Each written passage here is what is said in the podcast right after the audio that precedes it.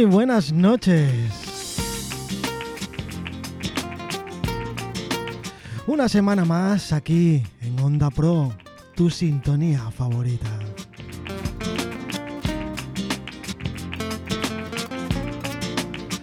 Una semana más hablando de salud. Y es que hoy tenemos a alguien muy especial. Hoy vamos a entrevistar a la presidenta de la Asociación de Cáncer de Mama Metastásico.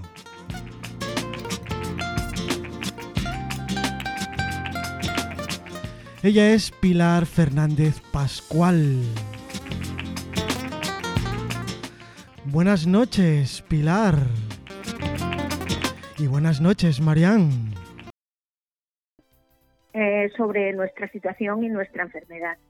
Esa campaña nos hizo virales en redes, fue compartida y vista por más de 55.000 personas y bueno, nos empezaron a llamar de medios de comunicación y es en febrero de 2018 cuando decidimos constituirnos como asociación en el Registro Nacional de Asociaciones de Madrid y somos la, como, como os dije, la única asociación de habla hispana que existe en este momento.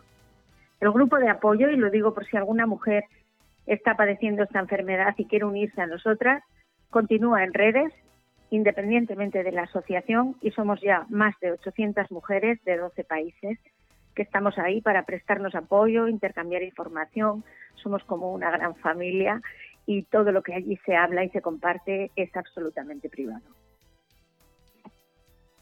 Eh, y en, internet, ¿cómo, ¿cómo es la página web en la que os eh, podemos nuestra, encontrar? A ver, la, la asociación, la página de la asociación es www.cancermamametastásico.es, mama sin de cancermamametastásico.es es nuestra web. También tenemos página en Facebook que es Asociación Cáncer de Mama Metastásico y nos pueden encontrar también en Twitter y en Instagram. Eh, pero el grupo de apoyo donde estamos las pacientes es grupo cáncer de mama metastásico, ahí hay que solicitar admisión, responder un par de preguntas y se les dará admisión si realmente es una paciente que tiene metástasis de mama. Vale, perfecto. En Twitter es eh, arroba CM metastásico, ¿es así? Sí, CM M con mayúscula mm, eh, metastásico. Vale, y en Instagram, cáncer mama metastásico. Eso es. Vale, perfecto. Eh, bueno, y como a, cuestión de esta pregunta, porque bueno, he buscado por internet cómo encontraros, cómo hacer, y hay un montón en, internet eh, que hacen lo mismo. En cada comunidad hay una representación, supongo, ¿no? Eh, no, a ver, nosotros no tenemos sede física, quiero decir. yo soy la presidenta de la asociación, yo vivo en Oviedo, pero mm, la asociación no es que no es que sea de, Asturias. Ya digo que estamos registrados en el Registro Nacional de Asociaciones de Madrid y es de ámbito nacional. No tenemos sede física, puesto que somos las propias pacientes las que estamos gestionando esto. Y, de, y nosotros, de los eventos que realizamos, damos el 100% a los proyectos de investigación que intentamos promover y financiar. Entonces, no queremos una sede física que conlleve unos gastos eh, que conlleve un personal que tenga que atenderlo. Hemos nacido en las redes, hemos crecido en las redes y no nos ha ido nada mal. Lo que sí tenemos es una representante o vocal de la asociación en cada comunidad. Vale, perfecto. Y luego eh, socias muy activas, concretamente tenemos una socia en La Felguera que es muy, muy activa, Noelia Casiano, eh, y algunos centros colaboradores que distribuyen nuestros productos solidarios, como unas camisetas que hemos sacado con el hashtag Más Investigación para Más Vida, que es el hashtag que nos hizo virales en aquella primera campaña. Y bueno, estas camisetas eh, han dado ya la vuelta al mundo, han estado en varios países. Tenemos algunos centros colaboradores aquí en Asturias eh, para obtener nuestros productos. Está la Clínica Hospido, Gijón, Lencería Berta mm, en Oviedo y ahí en, en La Felguera tenemos Peluquería Casay en la calle Dolores Ibarrauri 4. a través de una de nuestras socias que, como decías, muy muy activa, Noelia Casiano. Sí, que por suerte es amiga mía y la conozco desde hace mucho tiempo. Que ha hecho un vídeo maravilloso el día del cáncer de mama metastásico con gente de ahí de la cuenca y con nuestras camisetas y quiero aprovechar para darles las gracias a todos porque ha sido se han volcado y ha sido un detalle precioso. Sí, sí, además me ha gustado. Yo incluso eh, me emocioné después cuando vi el vídeo y toda esa gente. fue una pasada. Precioso. Sí, sí, una pasada. Eh, más cosillas. Eh, facilidad para captar recursos económicos. ¿Cómo hacéis? ¿De dónde? Bueno, pues vivimos un poco de la solidaridad y de la gente que nos entiende, que nos quiere. La verdad es que allá donde vamos provocamos la empatía de la gente por varios motivos, porque somos una asociación que no es, a pesar de ser una asociación nacional, no somos una asociación al uso. Como he dicho, todo lo que el dinero que recaudamos lo damos a la investigación. Eh, la investigación no es un ente que pulula por ahí en el aire. Nosotros damos el dinero a un proyecto concreto, de un hospital concreto, de un investigador concreto y hacemos un acto presencial o en estos casos lo estamos haciendo online de entrega. Eh, nuestra asociación tiene dos objetivos fundamentales. Uno es eh, dar visibilidad a este grado de la enfermedad del que casi nunca se habla. Muy pocas veces se habla, eh, hay muchas campañas de prevención, el 19 de octubre, de este cáncer que superas, que te curas y, y bueno, que parece que tiene un final feliz. Pero de este 20% de mujeres que tenemos metástasis y que no nos vamos a curar nunca, normalmente no se habla en estas grandes campañas ni en los medios de comunicación. De hecho, muy poca gente sabe que el día 13 de octubre es el Día Internacional del Cáncer de Mama Metastásico. Se desconoce. Y muy poca gente sabe que cada año mueren más de 6.000 mujeres por culpa de esta enfermedad. Que el 20% de las mujeres diagnosticadas con cáncer de mama, el 80% se cura, pero hay un 20% que no va a curarse nunca. Que la media de vida de estas mujeres con los tratamientos actuales es de 3 a 5 años y que necesitamos que la investigación no se detenga, que sigan apareciendo nuevos fármacos para cuando los fármacos que ahora mismo existen ya no nos sirven, que aparezcan ensayos clínicos, que aparezcan nuevos tratamientos para cuando nuestro tumor, se, o sea, nuestra metástasis se hace resistente a esos tratamientos. Por este motivo, mm. sigue, sigue. hemos sacado una beca de investigación en honor a la que consideramos nuestra fundadora, Chiara Giorgetti, Llevamos dos ediciones de este premio, premio Chiara Giorgetti, eh, y hemos hecho un comité evaluador. En, las dos ediciones se han presentado en esta última 17 proyectos de investigación maravillosos de los mejores hospitales de España y los mejores investigadores de España de cáncer. Y para valorar estos proyectos y darle un poco de prestigio a esta beca, a este premio de investigación, contamos con un comité evaluador de élite, donde está el presidente de la Sociedad Española de Oncología Médica, bueno, de, gente de GEICAN, de SOLTI, del CENIO, es decir, con la élite de la investigación. Eh, todos los años sacamos esta edición de, este premio, que lo dotamos con 50.000 euros, y este año, como consecuencia de la pandemia y de la situación tan trágica que estamos viviendo, no solo por la COVID-19, sino por nuestra situación como pacientes oncológicas, hemos sacado otros tres premios más pequeñitos, metapremios, de 16.500 euros para ayudar a todos aquellos proyectos de investigación que por esta situación se están quedando parados o desfavorecidos. Tenéis, mm, tenéis la campaña eh, mm, que mm, se llama Más investigación para más vida. Antes habías hablado de ella con el tema de las camisetas y demás. Sí. Em, ¿Tenéis algo más? ¿Y, tiene, tiene buena aceptación esa campaña? A ver, esto no es una campaña. Esto fue cuando nosotros hicimos la primera campaña en el año 2017, que ni siquiera éramos asociación, éramos un grupo de Facebook.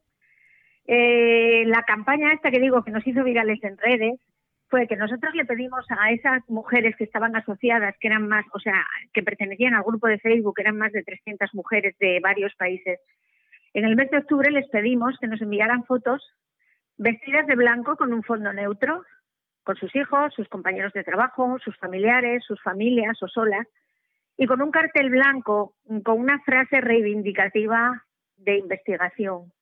En una era nos falta tiempo, la investigación tiene que continuar. Y todas ellas abajo llevaban un hashtag que era más investigación para más vida. Ese hashtag la gente, bueno, le gustó, ¿no? Es el hashtag de nuestra primera campaña. Entonces lo hemos registrado y ya es algo que nos representa como asociación. Esa fue nuestra primera campaña. Eh, con esas fotos que nos enviaron, se hicieron ocho, seis vídeos que los podéis encontrar en YouTube. Son bastante emotivos, ya os lo digo. Muchas de las pacientes que están en esos vídeos ya no están entre nosotras. Vais a ver incluso algunas con sus hijos si buscáis en YouTube, buscáis eh, campaña cáncer de mama metastásico, vais a ver seis vídeos donde hay gente, muchas de ellas muy jóvenes, sujetando unos carteles con este hashtag. Esa fue nuestra primera campaña. Eh, como consecuencia de esa campaña, nos nominaron a un premio en Barcelona y fue una situación, bueno, un poco, digamos, absurda, ¿no? Porque llegamos a recoger ese premio y allí nos encontramos como con ONGs, pues como Médicos Sin Frontera o Agua para Camerún, que son ingenieros haciendo pozos de agua, y allí nos sentíamos como muy chiquititas, ¿no? Decían, ¿esta ONG quiénes son? Cuando vieron nuestros vídeos se hizo en la sala un silencio absoluto. Y entonces fue cuando nos dimos cuenta de que estábamos haciendo algo importante y de que teníamos que constituirnos en asociación.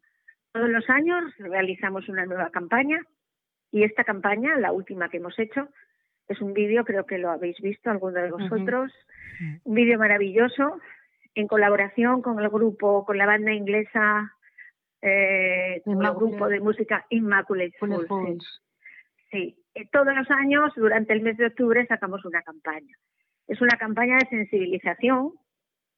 Si podemos, hacemos captación de fondos también para entregar a proyectos de investigación y sobre todo para decir que estamos aquí, eh, que no todo está en rosa, que el cáncer de mama no es rosa ni femenino ni, ni nos representan estas modelos maravillosas que salen maquilladas con ciertas casas comerciales, que la realidad es muy triste, muy diferente, y que, como he dicho en alguna ocasión, muy pocas de esas marcas comerciales se atreverían a sacar una foto nuestra en plena campaña después de salir de una sesión de quimioterapia. Entonces, por favor, que se hable de esa realidad, de ese positivismo, de eso todo tan bonito, pero que no se olviden que se están muriendo mujeres muy jóvenes, una de las últimas que predimos tenía 38 años y que eso también hay que contarlo.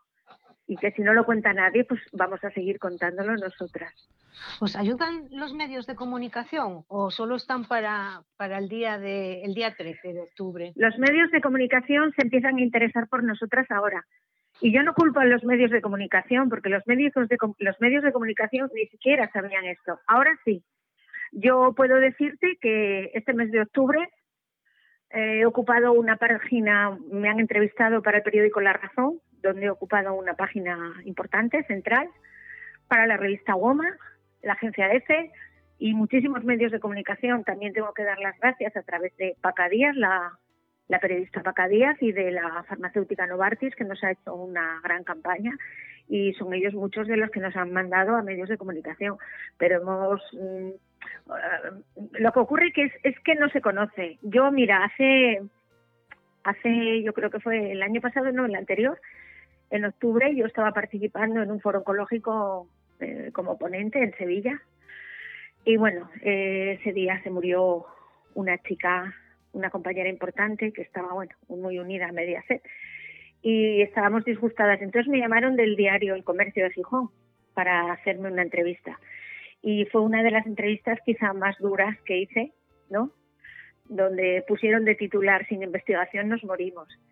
Y bueno, fue una entrevista bastante dura, pero bastante realista de lo que realmente nos está ocurriendo y, de lo que no se cuenta. Y al, al, poco tiempo de venir de Sevilla, a los pocos días, me llamó un periodista de Galicia. Había leído esa entrevista, que quería entrevistarme. Y me dijo que llevaba 10 años haciendo páginas de salud y que nunca había oído hablar del cáncer de mama metastásico. Luego a veces no es la prensa, ¿sabes? Es que no se habla demasiado porque no se conoce. Ahora sí, ahora desde que estamos en redes, desde que nosotras insistimos en que se visibilice esto, la prensa y los medios de comunicación, tengo que decir y darles las gracias, que nos están dando muchísimo apoyo y nos están ayudando muchísimo nos ha costado mucho trabajo. Este año, por primera vez, nos han iluminado todas las fachadas de España de rosa. El Palacio en Zaragoza, una fachada se ha iluminado con nuestros colores. El Ayuntamiento de Santiago también y el de Valencia también. Nosotros no utilizamos el lazo rosa. Sí, yo este año, eh. este año he visto, he visto mucho el color rosa el día 13 de octubre. Todos los años. Nosotros no utilizamos el color rosa, no tenemos nada que ver contra el, contra el rosa, al contrario, mm, no es el rosa. Todas hemos sido mujeres rosas cuando no hemos tenido metástasis, pero entendemos que se está empezando ya a dulcificar. Eh, estamos en contra del pinkwashing, de esta eh, dulcificación que se está haciendo del cáncer que parece que es un cáncer que tiene menos importancia que los demás, ¿no? Eh, se está suavizando y se está vistiendo de, una cosa dulce que parece que, no sé, que es algo que sales del cáncer como que supera una mala gripe, ¿no? Entonces no tenemos no tenemos nada en contra de él, sino un poco del mensaje. Tanta positividad, tanta positividad, tanta positividad. A veces creo que se exceden un poco y que a nosotras nos han llegado a decir algunas veces, bueno, mujer, pero lo tuyo es de mamá se cura. Ya, pero eso es la ignorancia, supongo, ¿no? Por eso es tan importante difundir la realidad. Nosotros nunca hemos utilizado el, lazo rosa, porque hemos utilizado, hay un lazo que, que sacó una asociación americana, Metabaigor, que es una asociación americana de metástasis de mama, y es un lazo que es verde, eh, anil, y luego lleva un verde, añil y rosa. El verde es la esperanza, eh, la vida, el añil es la espiritualidad y el color rosa quiere decir que la metástasis se inició en la mama. Durante muchos años hemos estado utilizando ese lazo, que seguramente tampoco lo conoce nadie, y con ese lazo ahora hemos creado nuestro propio logo, que es mm, con esos colores hemos nuestro logo que es una ave ¿no? Si os fijáis, si habéis visto las camisetas, llevan esos colores. Le hemos añadido el amarillo de España, del sol, pero son esos colores, el verde, el añil y, y bueno, y sí, se empieza a hablar del cáncer de mama metastásico. Nos ha costado mucho y, vamos a seguir hablando públicamente en todos los sitios y donde se pueda y que se sepa que, que se está muriendo gente muy joven, que el del dinero que se dedica a la investigación del cáncer de mama, solo un 6% se dedica a las metástasis de mama, el resto se dedica al cáncer de mama y a la prevención y que bueno, que nosotras también queremos vivir. Evidentemente. O sea que casi es más difícil divulgar la realidad que conseguir dinero. Sí, bueno, el dinero, una vez que la gente nos conoce, nosotros hacemos eventos. Te puedo decir que, por ejemplo, en, en Ibiza se han juntado en, en, San José más de mil personas mm, haciendo una paella en el auditorio de Alicante eh, ha habido un gran concierto eh, el año pasado eh, donde se juntó muchísima gente con importantes directores de orquestas, ha habido solistas, ha habido artistas, ha habido pianistas, casi todas las solistas eran mujeres, se llenó el auditorio de Valencia, toda esa recaudación fue para nosotros. se realizan carreras en silvestres, que son para nosotros. Eh, cantantes y artistas que hacen conciertos y nos donan, digamos que durante un tiempo hemos tenido que salir a pedir y ahora es la gente la que viene a ofrecernos ¿no? sus eventos, partidos de baloncesto, ha jugado el Real Madrid de baloncesto, ha jugado con nuestras camisetas. Hace muchos años, recién constituida esa asociación, se puso en contacto con nosotros un grupo de deportistas que se llamaban Retos Cuatro Cáncer. Eh, entre, bueno, esto estaba todo capitaneado por el ciclista Pasamontes, y por mm, la hija de Blanca Fernández Ochoa, eh, que también es deportista, ciclista de élite. Y ellos, para darnos visibilidad, recorrieron 180 kilómetros por, los Monegros en bici. Y seguidos de deportistas, de media de medios de comunicación. Y su objetivo era darnos visibilidad y que se nos conociera a nuestra asociación. Mm, estamos recibiendo apoyo y de todo eso genera dinero. O sea, la visibilidad hace que nos organicen eventos. Se han organizado varias carreras en Silvestre, en varias ciudades.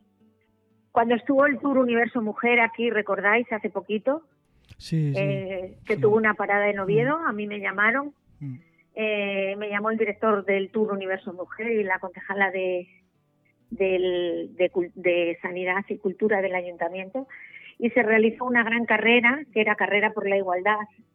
Tuve el privilegio de cortar la cinta con alguna de las autoridades y nos emocionó mucho, no solo el dinero que se recaudó, sino el hecho de que nos dijeran que la recaudación de esa carrera era para nosotras, porque te da la sensación de que por primera vez se empieza a mirar a este lado del cáncer, ¿no?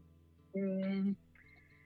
Eh, en Sevilla hay una chica, María Lebrato, que hace unos años eh, nos llamó y nos pidió testimonio de 50 mujeres y con ese testimonio creó una obra de teatro que se llama Una de Ocho, que se ha estado representando por toda España. Yo la traje aquí al Auditorio de Oviedo.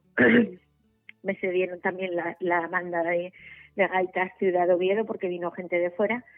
Esta chica ha recorrido toda España con esta obra que muestra nuestra realidad. Eh, ahora no se puede representar, evidentemente, pero ha estado en el Teatro Goya de Barcelona, ha estado en Madrid, ha estado en Sevilla, ha estado aquí. Toda esa recaudación nos la han dado y toda esa recaudación nosotros la cogemos con una mano y la damos con la otra. Entonces, incluso ahora donde la, durante la pandemia, mm, la gente nos está ofreciendo cosas, ¿no? Eh, hacen partidos, bueno, ahora se pueden hacer poquitas cosas, pero nos siguen haciendo cosas. Mm, el año pasado una empresa de cava sacó una edición con nuestro logo, nos donó todo el dinero recaudado. Vivimos gracias al trabajo que hacemos diariamente y a la solidaridad de toda la gente que cree en nuestro proyecto, porque realmente nuestras cuotas de socios son muy pequeñas, son 20 euros al año porque como hay chicas de, muchos países de Sudamérica, pues no queremos que nadie se quede fuera por cuestiones de dinero. Entonces, lo que realmente nos permite dar dinero a la investigación son la ayuda, la solidaridad y el apoyo de muchísima gente que, que se acuerda de nosotros cuando van a realizar algún tipo de evento y quieren donar el dinero. O sea que para, para la gente de a pie, mm, bueno, uno, para dar más visibilidad Mm, y para que se investigue más, pero mm, ¿cómo contribuimos la gente de, a pie? Pues mira, eh, te puedes hacer socio, eh, puedes hacerte socio de nuestra asociación en nuestra web, encontrarás un apartado para hacerte socio, también estamos recibiendo donaciones de empresas, de particulares. Eh, tú entras en un, bueno, intranet, mm, en lo que es la web, incluso buscándonos en la página de Facebook Asociación Cáncer de Mama Metastásico, arriba del todo en la página también se ha fijado un apartado que pone hacerse socio. Eh, son 20 euros al año. Te redirige a nuestra, bueno, a través de intranet se puede pasar, se pagan con, con tarjeta de crédito. Son 20 euros al año, pero para nosotros es muy, es muy importante. No solo el dinero que recaudamos, sino saber que crecemos como asociación que cada día tenemos más socios que nos apoyan. Una vez que te haces socio, nosotros te vamos mandando correos eh, indicándote, bueno, pues todos los movimientos que vamos haciendo, el último proyecto que salió premiado, en qué consiste, eh, quién lo dirige, en qué hospital. El último proyecto que salió premiado eh, fue para Valdebrós de Barcelona, de bueno, un proyecto muy importante para nosotras y vamos informando de todo. Incluso tenemos un grupo de mujeres que no se manejan muy bien en redes y demás y son artesanas, son, pacientes y hacen sus cositas, sus regalos que luego los enviamos para eventos, para bodas o para Navidad o bueno, poquito a poquito. Es decir, al proyecto HOP, que es un proyecto importantísimo que ha salido ahora, donde se va a secuenciar a más de 600 mujeres, se les va a hacer un análisis genómico de sus metástasis, para que en un futuro se puedan hacer tratamientos de ANA. Hemos aportado 100.000 euros, que es muy poco para lo que ese proyecto necesita y cuesta, pero para nosotras 100.000 euros, o sea, reunir 100.000 euros, que no tenemos ningún tipo de subvención, ningún tipo de ayuda, ni pública, ni subvenciones públicas ni privadas, es un orgullo y es una satisfacción porque nos ha costado mucho esfuerzo. Y, por ejemplo, vuelvo otra vez a incidir en lo en lo de los socios. Si yo, por ejemplo, no quisiera hacerme socio eh, y digo, pues, eh, oye, podría dar, yo qué sé, 100 euros de una tacada, por ejemplo. Sí, sí, en el mismo apartado donde te puedes hacer socio, puedes hacer una donación. Vale, ¿Eh? vale. Puedes hacerte socio o donar. Para nosotros es muy importante que la gente nos siga en redes, que compartan todas nuestras publicaciones, porque tenemos miles de seguidores, pero nos interesa tener muchísimos más y que compartan nuestras publicaciones y que bueno, que ahora no podemos hacer nada, hemos tenido que suspender todos los eventos de este año, pero teníamos muchísimas cosas previstas que cuando hagamos un evento, por favor, nos apoyen y nos acompañen. Y el año pasado hicimos una concentración motera que fue muy bonito porque recorrimos una parte de Asturias bueno, la gente, yo fui en una de las motos con un grupo de moteras mujeres con las banderas de la asociación y acabó en un yagar con una espicha maravillosa donde hubo grupos musicales que participaron desinteresadamente y bueno, teníamos previsto hacerlo de nuevo este año. Además iba a ser un homenaje a una de las compañeras que lo organizó conmigo el año pasado y que falleció y vamos a hacerlo, hacer un memorial en memoria de ella. Ya teníamos a todos los moteros y a todos los músicos dispuestos, pero bueno, este año ha sido duro para todo y para nosotras también. Esperamos que esto, mm, no sé, vuelva a la normalidad. Sabemos que mucho del esfuerzo que estamos haciendo ya a nosotras, a muchas ya no nos va a llegar, ¿no? Porque algunos de estos proyectos, cuando realmente sean efectivos y se pongan en marcha los medicamentos, muchas de nosotras no estaremos aquí pero esperamos que esto sirva para, para el futuro de muchas mujeres y de muchas generaciones, porque el cáncer no este, el cáncer en general es cosa de todos. El cáncer no afecta solo al paciente, afecta a las familias, entra en una familia, lo destruye todo. Y tenemos muchas mujeres jóvenes que hoy son niñas que vienen detrás y que no queremos que pasen por esto de nuevo. Bueno, y hablando de esta situación tan tremenda que tenemos ahora, eh, ¿cuáles son los efectos de esta pandemia en los pacientes oncológicos? Bueno, pues sí, sí son importantes. En este momento, y te digo aquí en el UCA porque me lo han comentado los oncólogos, se han suspendido la mayoría de las, la mayoría de las intervenciones quirúrgicas, incluso las de cáncer de mama que no sean urgentes. Eh, se están retrasando muchas pruebas, se están retrasando algunos tratamientos, digamos, las quimioterapias no. Pero sí es cierto que en algunos hospitales en la primera oleada, que era muy complicado acceder a, a los hospitales. Bueno, pues algunas chicas les cambiaban los tratamientos intravenosos por tratamientos orales. Esto te crea una incertidumbre tremenda, no sabes si te va a funcionar igual o no, o sí.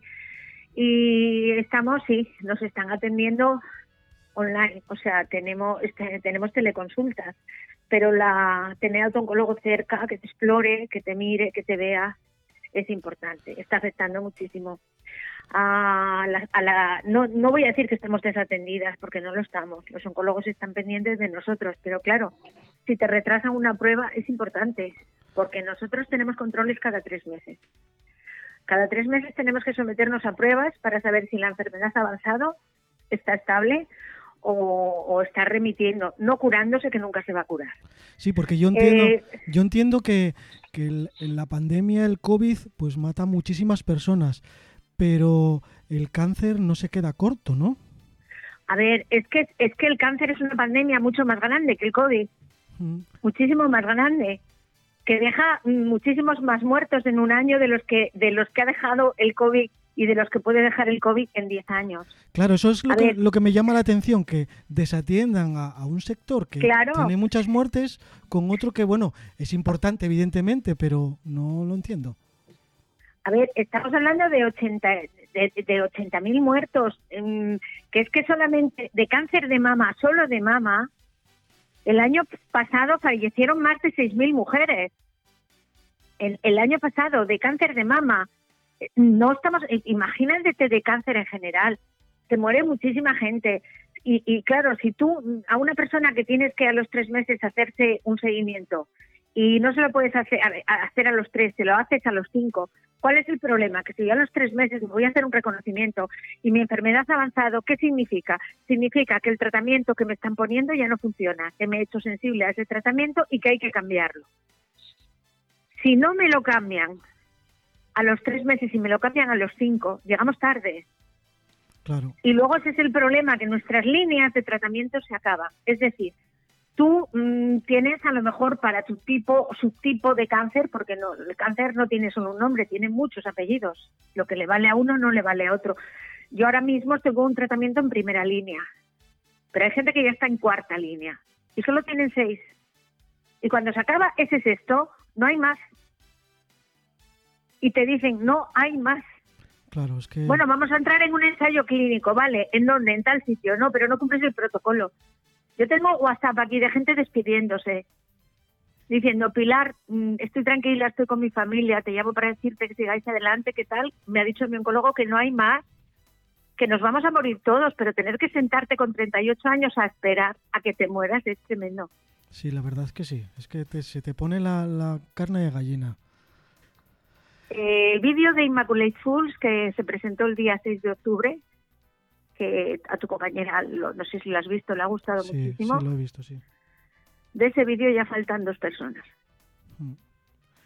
He visto también... En lo que llevamos de año de nuestro grupo, de nuestro grupo, llevamos más de 40 fallecimientos y ninguna de ellas llegaba a los 50 años. Lo siento, es muy duro y hay gente que no lo quiere oír, pero hay que contarlo. Sí, lo que es. He visto en, en curere.org eh, que hay personas que hablan de su historia y hay una frase que has puesto tú en tu historia que dice, quiero seguir abrazando la vida cada día. Eh, cuéntame eso. Bueno, a ver, todas queremos seguir vivir, también eh, seguir viviendo. Mm, yo recalco muchas veces que nosotras vamos, a ver, cuando vamos a un evento, hacemos un evento, una obra de teatro, un concierto, lo que sea, al final interactuamos con la gente bien sea yo, la vocal o la persona que nos represente en ese evento, nos gusta salir a agradecer al público su asistencia y a explicar nuestra situación. Y queremos dejar bien claro, no queremos dar pena, porque a veces parece como que venimos un poco vendiendo la pena. No queremos dar pena. Somos un grupo de mujeres que hemos decidido vivir con lo que nos ha tocado, dar un paso al frente ante la enfermedad y en vez de quedarnos en casa a llorar pues es lo que dice el vídeo de nuestra campaña, ¿no? Convertir nuestra angustia en acciones. En vez de quedarnos en casa y lamentarnos de lo que nos ha pasado, hemos decidido dar un paso al frente y luchar. Luchar ya no por nuestra vida, sino luchar para que esta situación cambie para el resto de las mujeres. Luchar para que se sepa lo que está pasando, porque si no se sabe lo que está pasando no se pueden poner recursos. Otro de los problemas que nos estamos encontrando ahora con, con el tema de la COVID-19 es que todos sabemos que se están derivando muchísimos recursos para encontrar la vacuna de esta enfermedad, que sí que es tremenda, ¿no? Que, es, que, que está haciendo muchísimo daño en la humanidad. Pero no se pueden parar los ensayos clínicos de otro tipo. Claro, no puedes dejar una cosa para atender otra, evidentemente. No, no. Porque vamos a ser claros. Una vacuna no aparece en cinco meses. De ningún tipo. Una vacuna son años. Mucho tiempo, dinero y esfuerzo se ha tenido que dedicar a esto, para que en unos pocos meses tengamos no una vacuna, varias. Si se hubiera dedicado la mitad del tiempo, del dinero y de estos recursos a otras enfermedades, seguramente mucha gente estaría viva. Lo siento. Y que encima... quizá no le gusta a alguien oírlo, pero es así de duro. Sí, es que encima tiene más muertes el cáncer, ya no solo el de mama, en general, que todo esto que está ocurriendo. No, no, que es que no tiene nada que ver no tiene nada que ver. Eso sí que es una gran pandemia que lleva años, años, años. Y no hemos acabado con ella, ni vamos a acabar en mucho tiempo. A ver, que no queremos un trozo más grande del pastel, que queremos que el pastel sea más grande, ¿me entiendes? Sí, lo que decimos, lo que decíamos antes, no quitar a nadie nada, sino poner a todo el mundo lo que haya que poner y ya está. Hombre, pero de repente no había fondos para la investigación y dónde dónde está apareciendo todo lo que está apareciendo. Ya. Si estamos nosotras ahí peleando eh, sabemos que, que, que, los buenos, que muchos investigadores están marchando fuera, no hay oportunidades, no hay dinero. Y de repente aparece dinero. ¿Lo había, señores, o no lo había? No, estamos hablando Esto que estoy diciendo igual me cuesta un disgusto mañana, ¿no? estamos hablando de política y yo no la entiendo porque no entiendo la política en España y en otros sitios. No, no, yo no estoy hablando de política, yo estoy hablando de sobrevivir. Sí, pero bueno, me refiero a que esto que está pasando es por culpa de esa mala política que nos hacen. Que no sé cómo lo reparten ni cómo lo hacen. Yo lo que estoy diciendo que que nosotros tenemos que luchar contra la pandemia. Encima, mm, yo el otro día participé en una webinar que era de, bueno, cómo nos el enfermo de cáncer en tiempo de COVID, cómo nos sentimos, nos sentimos vulnerables, doblemente vulnerables. Tenemos miedo a la enfermedad, tenemos miedo al contagio, y tenemos miedo a no, poder, a no poder seguir luchando con nuestro día a día ni con nuestra otra enfermedad, porque nosotros tenemos doble miedo. Eh, el miedo al contagio, algunas de nosotras somos pacientes inmunodeprimidos, no todas, eh, con lo cual somos pacientes de riesgo. El tener que aislarnos más que el resto de la gente también nos provoca mucha soledad, ¿no? Eh, todos nos estamos aislando, pero los pacientes oncológicos nos estamos aislando mucho más. El acudir a los hospitales, que hasta ahora para nosotros eran un sitio seguro y esperanzador, ahora es acudes como con miedo, es un sitio de riesgo. Y sobre todo quería decir, y me gustaría que la gente nos entendiera, esta sensación de miedo que ellos están teniendo ahora respecto al COVID, el que la tiene, hay muchos que no la tienen, evidentemente, que no le tienen miedo, por eso pasa a veces lo que pasa. Esta sensación de miedo, esta sensación de vulnerabilidad, esta sensación de fragilidad que está provocando esta pandemia a todo el mundo, quiero que recuerden que es la que con la que nosotros vivimos cada día. Y que cuando todo esto pase, que no se olviden de nosotros, que para ellos el miedo a la muerte, y la sensación de vulnerabilidad pasará, pero para nosotros va a continuar porque llevamos muchos años conviviendo con ella. Una, una, es que no quiero interrumpirte porque me parece tan, tan interesante todo lo que dices, eh, pero tengo aquí una, una pregunta de, de, una oyente que dice, ¿cómo se puede animar a alguien que está pasando por ello si se sabe que de momento no se puede curar? A ver, mm, nosotros lo que queremos es mantener la esperanza activa. Cuando las chicas llegan al grupo, a este grupo de apoyo que te estoy diciendo, sí, sí. llegan muertas de miedo, porque todo el mundo asocia la palabra metástasis a muerte, ¿no? Eh, queremos transmitir un mensaje de esperanza. Quiero decir, igual que digo que no quiero dar pena, tampoco somos derrotistas. Eh, yo llevo cinco años y estoy con la primera línea de tratamiento y me está funcionando. Hay muchísimos tratamientos para las metástasis. Hay gente a las que les está funcionando el tratamiento. Gente que llevan mm, seis, siete, ocho años con metástasis.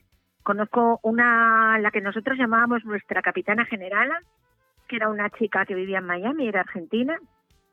Falleció, pero estuvo 19 años con metástasis óseas. Quiero decirte, eh, hay muchos tratamientos. Esto depende del paciente, de cada paciente tiene un perfil diferente y de que el tratamiento le funcione. Es decir, hay gente a la que un tratamiento le dura dos o tres meses y hay gente a la que un tratamiento, como es mi caso, le dura cinco años. Quiere decir, cuando esta línea de tratamiento se acabe, habrá otra y habrá otra. Lo que nosotros pretendemos es que esta enfermedad algún día llegue a ser crónica, que pueda haber tratamientos personalizados y que Mm, tú puedes vivir, pero tienes que estar a tratamiento toda la vida. Eh, tampoco se trata de vivir a costa de cualquier cosa, se trata de vivir con calidad de vida y con dignidad.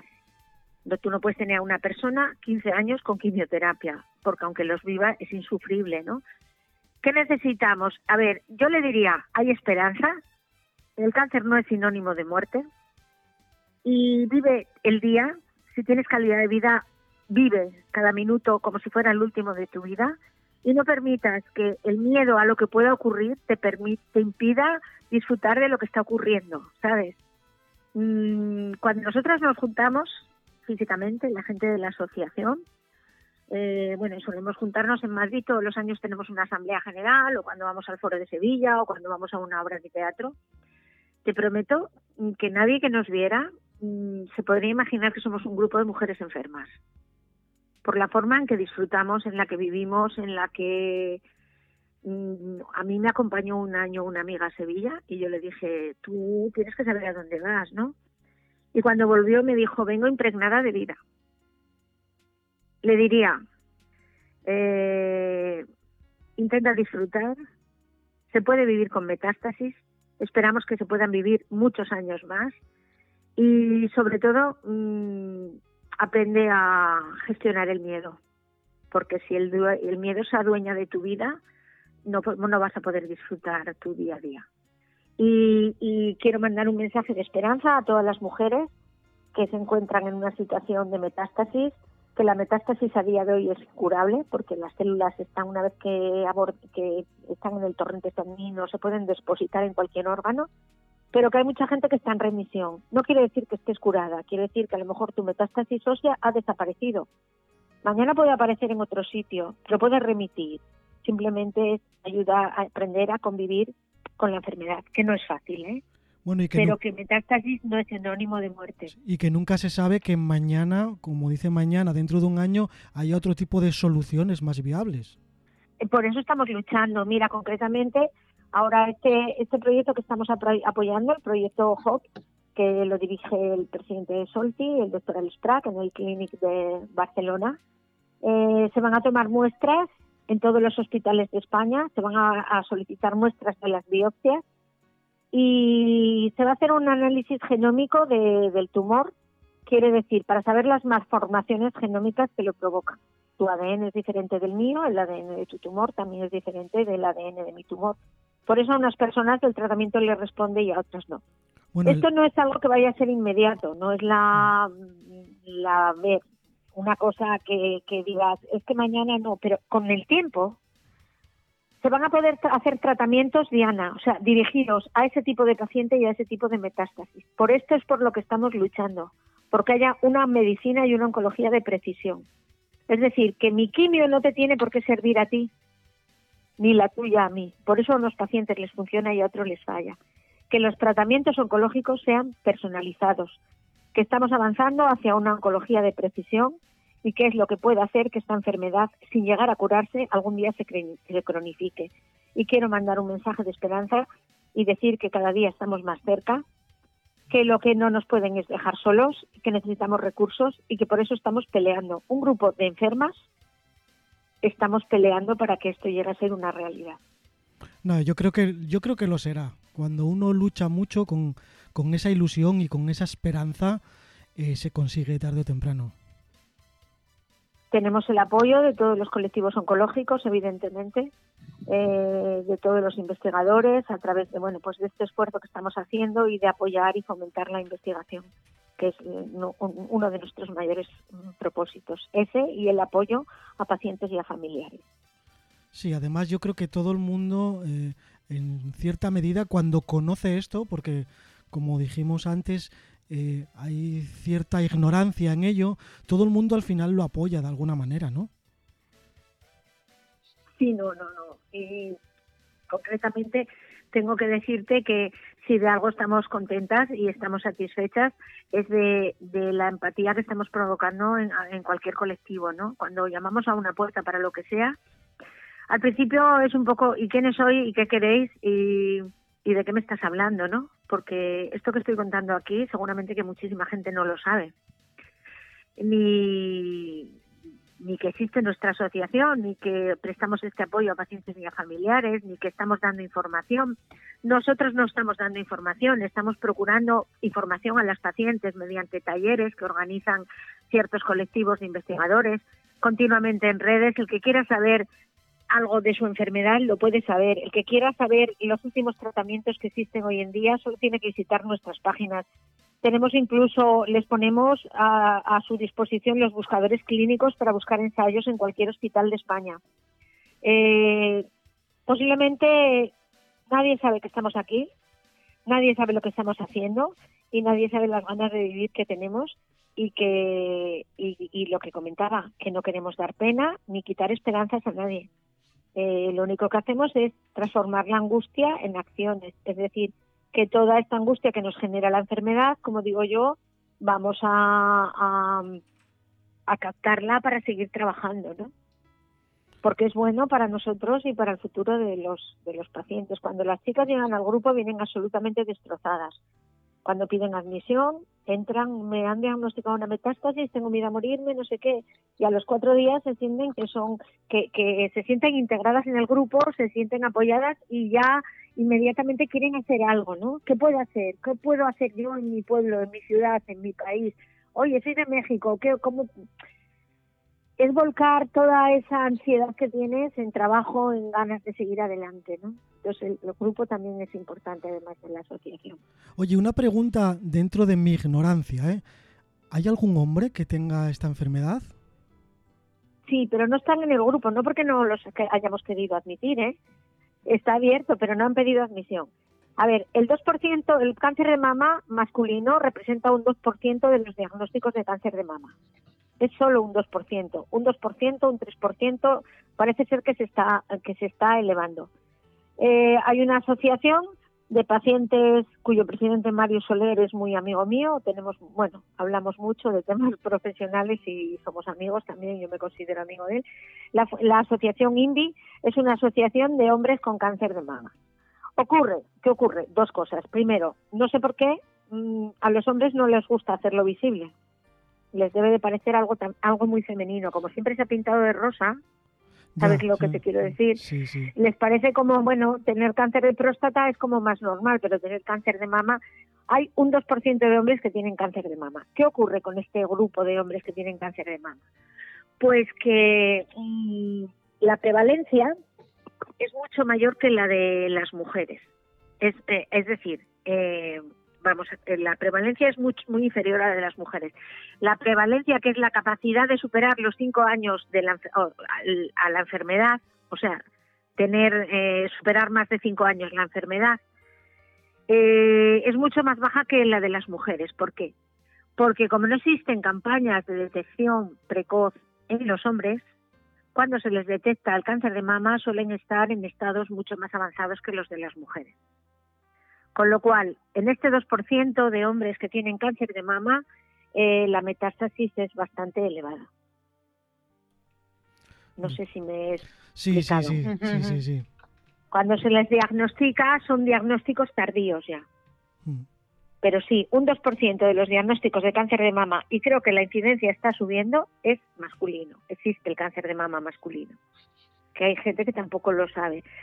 Eh, sí que es verdad que no hay campañas de prevención masculina, pues no sé, sería tan sencillo como que ellos mismos aprendieran a hacerse una autoscultación no, tampoco, cómo decirlo. Y tampoco habría que distinguir entre masculino y femenino, simplemente es un cáncer de mama y ya está, ¿no? Sí, lo que ocurre es que, que a todas las mujeres a partir de cierta edad se las llama para que pasen a hacer unos controles de mama y a los hombres no. Ya. A los hombres se les hace el control de, de, de, de cáncer de próstata o de, ¿sabes? Sí, de lo que más mm. tanto por ciento haya de... Claro, mm. entonces no existen campañas de prevención masculina. A ver, el que quiera hacerse por su cuenta algo se lo puede hacer, pero a nivel así general no existen. Entonces, es como que el cáncer de mama de hecho, mucha gente no sabe que el cáncer de mama masculino existe. Ya no, yo, yo no lo sabía, por eso, por eso la pues pregunta, sí, sí.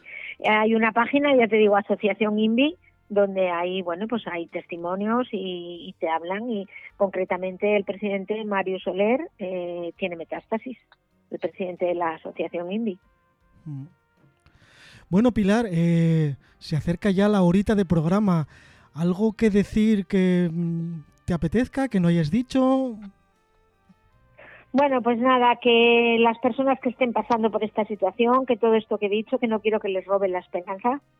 Yo llevo 27 años con cáncer de mama y 5 con metástasis. Quiero decir, las mujeres que están diagnosticadas de cáncer de mama recientemente, si en algún momento les he quitado un poco la esperanza hablando de la metástasis y de y de y del número de muertes que provoca el cáncer de mama, que también piensen que yo llevo 27 años y que estoy aquí. Quiero decir que miren la parte positiva y, y que dentro de 27 años seguramente las cosas serán muy diferentes, que la investigación tiene que avanzar, que es importante para nosotros que avance, pero que yo también soy consciente de que si no fuera por la investigación y por los avances que ha habido, si esto me hubiera ocurrido hace 10 años, yo ya no estaría aquí contándolo, ¿no? Porque hace 10 años no se podía vivir cinco con una metástasis como yo llevo. Perdón, es que hay aquí una pregunta de una oyente que no quiero que se quede ahí en el olvido. Dice algo así como, ¿alguna vez han participado con paciente activo? ¿Hay algún psicólogo con el que trabajen en la asociación que trate a gente con este tipo de cáncer? A ver, eh, conocemos a la asociación que es de la Asociación Paciente Activo, la seguimos en redes. Nosotros no tenemos psicólogos porque, como he dicho, nosotros no tenemos sede física. Al no tener sede física, como puede ser la Asociación Española contra el Cáncer, eh, a ver, tenemos psicólogos, tenemos gente, psicólogos voluntarios que ayudan en redes. Eh, lo suyo sería, yo el otro día estuve hablando, estuve participando en una entrevista con Olga Biza y hablábamos de esto. Yo creo que son los propios centros de salud los que tienen que, contar, que contar con unidades donde haya psicólogos profesionales, no solo para los pacientes, sino para los pacientes y los familiares. Eh, sí que es verdad que en la privada existen muchos psicólogos, en algunas asociaciones que tienen sede física tú puedes ir a visitar al psicólogo, pero yo creo que tiene que haber psicólogos en los centros públicos. Para, la, para la gente que, que lo necesite. Y, y luego considero que las asociaciones de pacientes también son muy importantes porque mm, mm, hablar con alguien que está pasando por lo que tú estás pasando es mucho más fácil. Yo a veces he hablado con mi hermana, incluso con algunas amigas, y les he dicho, me tenéis que perdonar, pero la manera en que yo me manifiesto y me entiendo con el grupo de, pacientes con las que yo hablo, nunca me voy a manifestar mm, porque no, por mucho que me queráis no me vais a entender igual, porque no estáis viviendo lo mismo. Y a veces también nos ocurre, mira, nos ha ocurrido lo siguiente. Eh, hemos tenido muchos familiares, maridos, hermanos, hermanas que han querido entrar en este grupo cerrado de pacientes y las propias pacientes se han negado. Entonces, ¿qué hemos hecho? Hemos creado, que esto no lo he dicho, un grupo también en la red que se llama Cáncer de mama metastásico, grupo de familiares y cuidadores, para que los familiares de los pacientes con cáncer de mama metastásico tengan su propio rincón tengan su apoyo y puedan hablar entre ellos. Es decir, ellos tienen su propio rincón. Pero ¿qué ocurre? Las chicas no quieren ahí a su familia. ¿Por qué? Porque a veces te expresas mucho más libremente de lo que te puedes expresar con la gente que quieres. Porque hay cosas, situaciones y sentimientos que a veces no dices a la gente que quieres porque temes hacerles daño. Y lo que nos ocurre a veces a los pacientes es que con la gente que queremos estamos demasiado contenidas, ¿sabes? Sí, es que a veces es muy difícil empatizar con alguien que quieres mucho. Es difícil. A mí una vez una persona que tenía a su hermano con cáncer de pulmón y me dijo, ¿cómo le puedo ayudar? Y le dije, déjale que llore. Y llora con él. Porque algo muy frecuente es que los pacientes de cáncer a veces nos escondemos para llorar. Eh, lloramos demasiado tiempo solos. lloramos solos porque sabemos que nuestro llanto provoca dolor a nuestra familia. Entonces queremos siempre mantenernos como felices o calmados cuando no lo estamos. Y yo a esta chica le dije, eh, déjale llorar y cuando quiera llorar, abrázale y llora con él, porque es importante, ¿no? Lo que pasa que a veces nos hacemos pedazos por mantener enteros a la gente que queremos. Sí, es que tiene que ser muy difícil mantener esa positividad siempre. Sí, es complicado. Y entre nosotras no tenemos cortapisas. Cuando estás triste, estás triste. Cuando tienes miedo, tienes miedo. Cuando el tratamiento te falla, dices, Dios mío, es el segundo que me falla, estoy desesperada. A ti el tercero te ha funcionado. ¿Qué efectos secundarios tienes? Oye, ¿qué te pones para las uñas? Se habla de todo. Mm, porque nadie, como alguien que está pasando por lo que tú estás pasando, te puede entender, por mucho que te quiera. Sabe tus miedos, sabe tus angustias, sabe tus buenos momentos, sabe los malos es complicado. Lo mejor es hablar y, y, expresarte y liberarte con gente que, que, está pasando por lo mismo que tú pasas. Yo creo que por eso el grupo ha tenido tanto éxito y ya te digo que tenemos gente de 12 países.